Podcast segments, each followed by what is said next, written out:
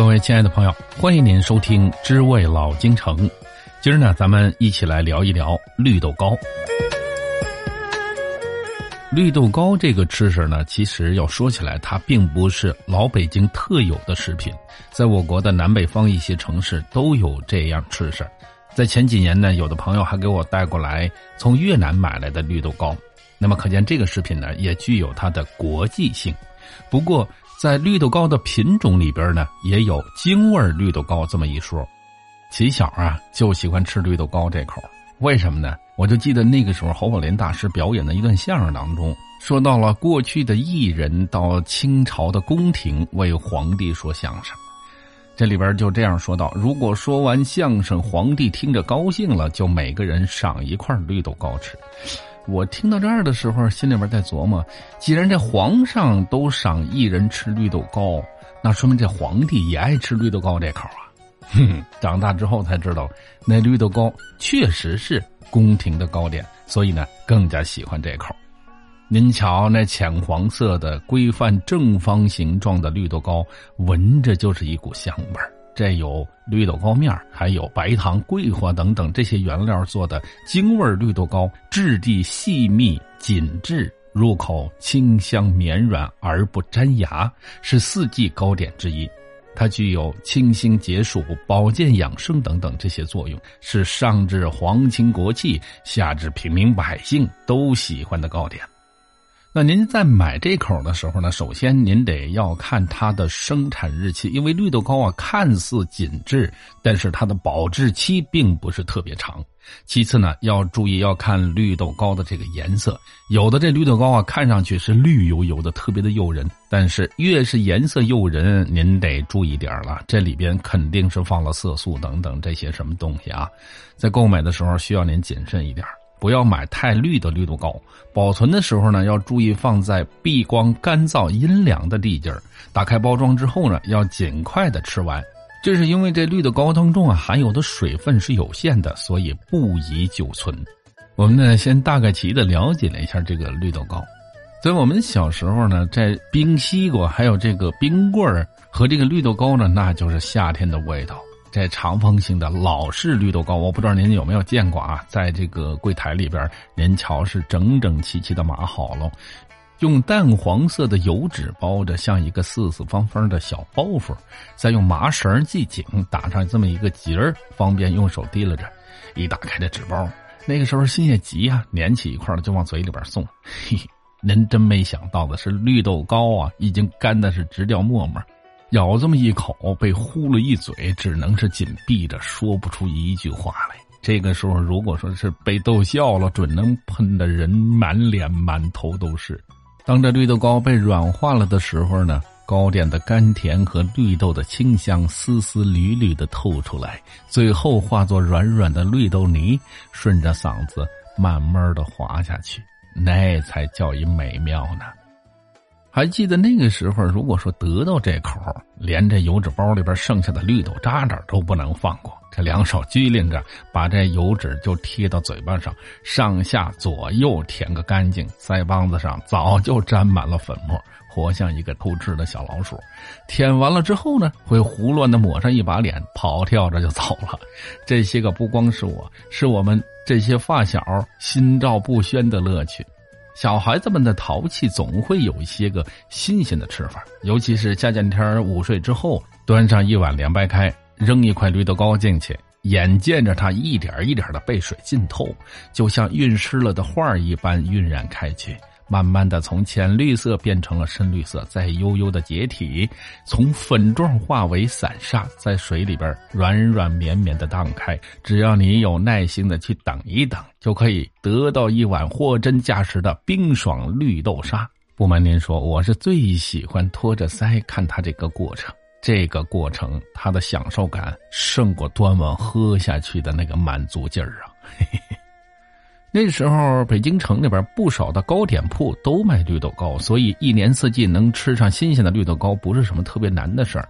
嗯，像著名的智兰斋啊、宝兰斋啊、稻香村呢等等都有这口。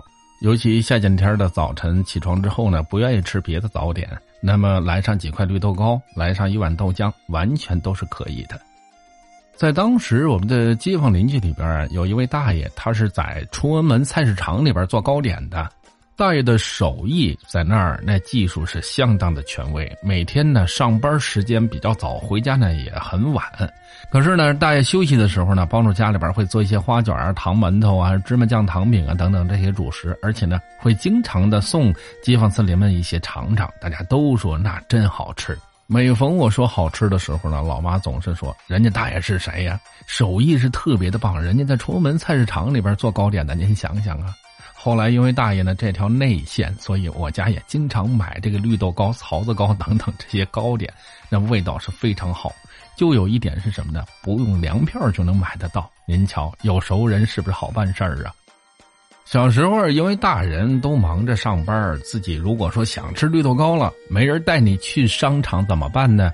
我家胡同东口临街就有一家糕点铺，虽然是个人经营的小店，但是卖的绿豆糕也非常好吃。我记得好像是叫祥源斋，好像是这个名字。我虽然说了半天这绿豆糕这么好吃，那么好吃，在我们家呢还有一个特殊的情况，那就是我们家老爷子说什么也不爱吃这口了。这点事儿呢，是听他亲口讲的。大概是在文化大革命的时候结束不久的那段时间，北京城不少店铺所卖的糕点，它的质量简直是不敢恭维。不知道什么原因呢，一些个糕点那都是硬邦邦的，有的咬着都费劲儿。有这么一次呢，买来的蜜供那简直是硬的跟石头似的，老爷子吃的时候呢，把一个牙给硌碎了。所以有人说呢，晚上可以随身带上一包糕点。饿了可以充饥，遇见打劫的又可以当砖头使用，可见这个糕点的坚硬程度啊！就在那个时期内呢，有一次老爷子想吃绿豆糕这口，于是呢就从经营南味食品的老字号糕点铺里边买了二斤绿豆糕。见到这个绿豆糕的时候呢，他立刻拿起来一块放到嘴里边，用牙一咬。突然，那干面似的直冲嗓子眼儿啊，呛得直流眼泪。嚼起来，那绿豆糕完全没有了绿豆糕的味道和口感，不仅没有甜味而且吃在嘴里边那干面呛嗓子眼儿不说，用水都难以下咽。一块绿豆糕勉强下肚之后，其余的绿豆糕再也吃不下去了。可是呢，为了不浪费粮食，剩下的绿豆糕，老爷子每天都用开水冲服。他说那感觉比喝中药汤子都难呢。打那儿起，他见了绿豆糕，这心里边就不舒服。这可想而知，心里边的阴影是太深了。前些日子呢，北京的天儿也特别的热。没事的时候呢，一溜达就到了王府井了。到那逛商场的时候呢，在食品柜台里边突然看到了形状各异、五花八门的绿豆糕，有的上边还印着不同的图案，其中也有传统形状的绿豆糕。因为啊，他们都是放在密封的袋子里边，所以您想着买一块两块的先去尝尝，看来是不可能了。看到这些的时候呢，我又想起来。尝尝现在的绿豆糕是不是以前吃过的那种老味道了？于是呢，就买了几袋不同形状和品种的绿豆糕。这一回去之后，一拆开一尝，真的没有感到以前爱吃的那种绿豆糕的滋味和口感。这绿豆糕啊，倒是真甜，但是呢，也分不清是绿豆糕还是软糖了。这些绿豆糕只能是让家人一块儿来享用了。他们和我的意见是一致的。没辙呀，时间在奔跑，回头看一看，身后也许有几许遗憾在心头啊。我们每一个人都有自己的童年时代，童年时代的岁月似乎非常漫长。看着别的孩子背着书包拉着妈妈去上学，高高兴兴的，心里边就十分的羡慕，也盼望着自己快快的长大。可是上学之后呢，总也盼望着星期天的到来，去玩游戏，和小朋友一起去钓鱼，等等等等。尤其是春节，更渴望着春节尽快的到来，多么想天天都像过春节一样的快乐。可是不知道从什么时候开始，岁月突然显得很经不起推敲，它流逝的如此迅速，让我们有一种抓不住的慌乱而惶恐的感觉。转眼间，竟然是前尘如梦啊！嘿嘿嘿。